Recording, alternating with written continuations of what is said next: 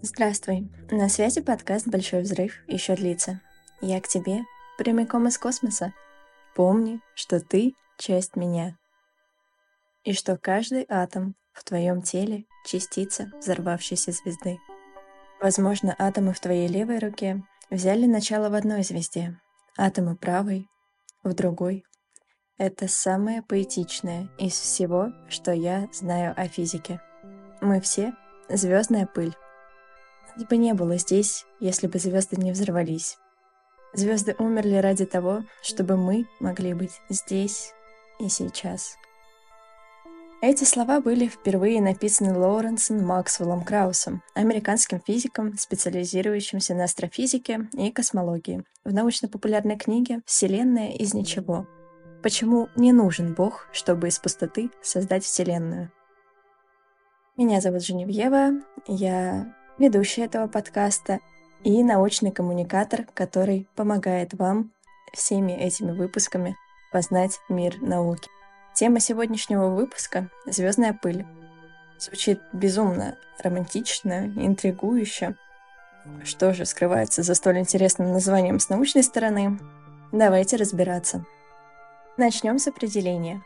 Звездная пыль — это небольшой процент космической пыли, который представлен тугоплавкими минералами, оставшимися в процессе звездной эволюции до появления Солнца и остающиеся неизменными после формирования Солнечной системы. Отсюда и происходит второе название звездной пыли, распространенное в метеоритике – досолнечные реликты. Сами частички имеют размеры от нескольких нанометров до нескольких микрометров. Микрочастицы могут срастаться в более крупные фрагменты неправильной формы – Звездная пыль занимает всего лишь малую часть космической пыли. Ее содержание менее 0,1% от массы всего межзвездного твердого вещества. Представьте, насколько же это мало. Тем не менее, изучение звездной пыли вызывает интерес среди ученых, которые занимаются исследованиями в звездной эволюции и исследованием нуклеосинтеза. Где же можно обнаружить эти реликты? В составе метеоритов – Интересно, не правда ли? До того, как частички попали в метеориты, они являлись компонентами состава пыли в межзвездной среде.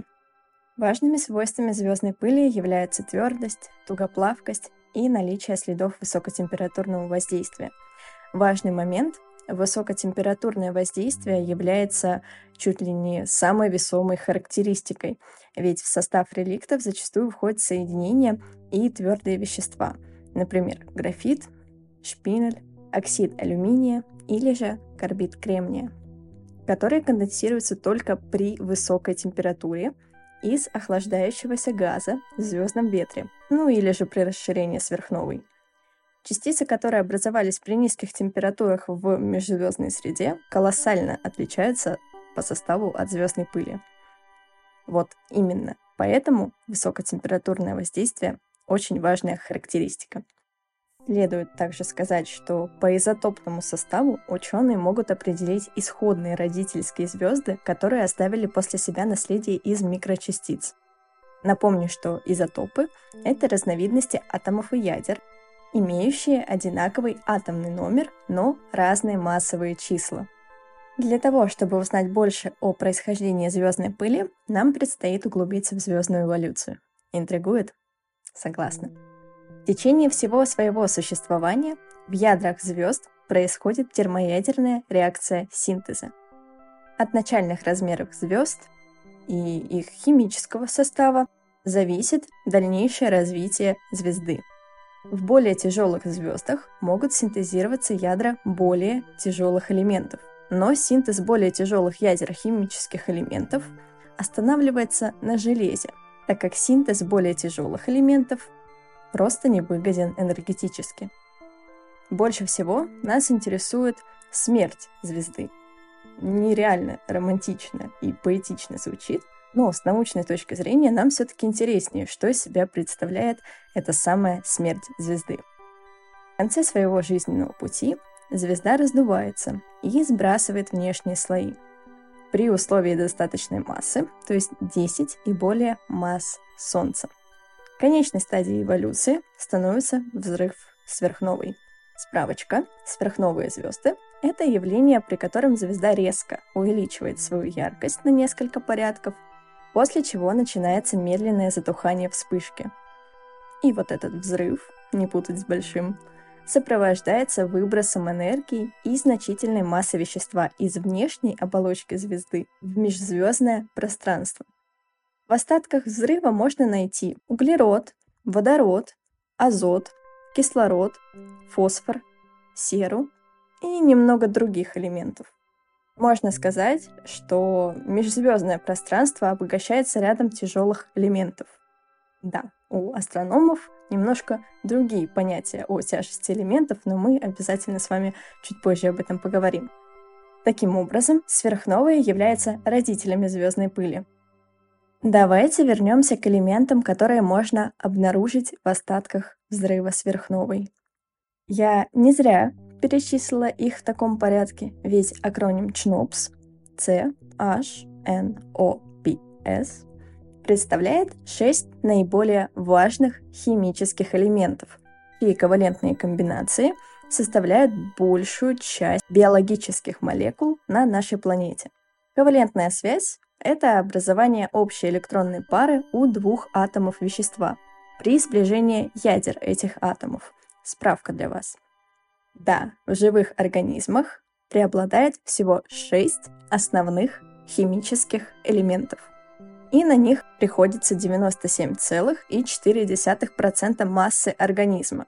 Эти элементы называются органогены или, чуть более поэтичнее для нашего выпуска, элементы жизни. Давайте чуть подробнее рассмотрим органогены и их содержание в нас с вами. Первый элемент – углерод. В настоящее время известны миллионы соединений углерода – все же остальные элементы, вместе взятые, образуют немногим более 50 тысяч соединений. На углеродной основе построена жизнь, хоть углерод – одиннадцатый по распространенности элемент на Земле. Он формирует каркас молекул органических веществ. Просто представьте, насколько он важен. И составляет две трети массы мышц и одну треть массы костной ткани – а общее содержание в организме человека достигает около 21%. Второй – водород, основной функцией которого является структурирование биологического пространства, вода и водородные связи, и формирование разнообразия органических, то есть биологических, молекул. Водород входит в состав практически всех органических веществ и присутствует во всех живых клетках – по числу атомов на водород приходится почти 63%. Третий элемент – азот. Он входит в состав белков, аминокислот, нуклеиновых кислот, нуклеопротеидов, хлорофила и гемоглобина. Если какое-то из этих названий вам пока непонятно, не бойтесь, мы обязательно будем с биологами разбирать эти темы подробнее в других выпусках. Так вот, содержание азота в организме взрослого человека составляет около 3% от массы тела. Четвертый элемент – кислород. Самый распространенный элемент на Земле входит в состав многих органических веществ, присутствует во всех живых клетках и, собственно, без кислорода мы не смогли бы дышать и обеспечивать себе необходимую жизнедеятельность. Содержание кислорода в организме взрослого человека составляет около 62% от массы тела, а по числу атомов в живых клетках он составляет около 20%. Поражающие цифры. Пятым элементом стал фосфор.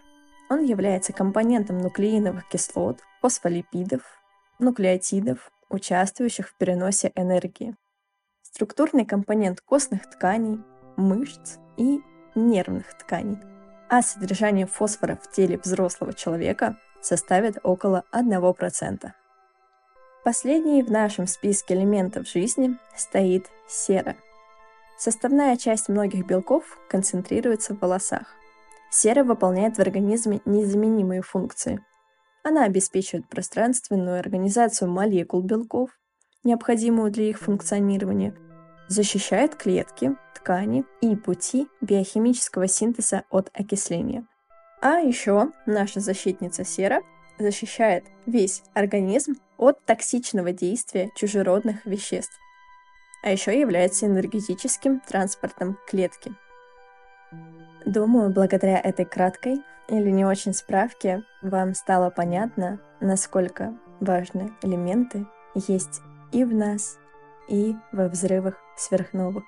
В этом выпуске мы разобрали с вами, что такое звездная пыль и откуда она берется, что такое элемент жизни, выяснили, какой элемент за что отвечает, и разобрались, почему мы содержим в себе звездное наследие.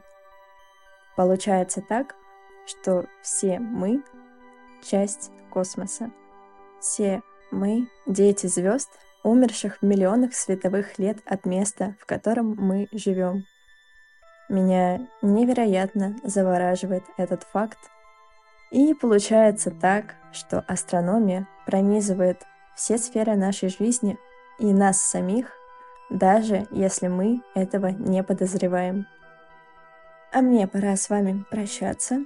Напоминая, что подкаст «Большой взрыв еще длится», обновляется еженедельно. С нетерпением, как и вы, ждем новые выпуски. Встречаемся через неделю. Помните, что большой взрыв еще длится, и вы его часть.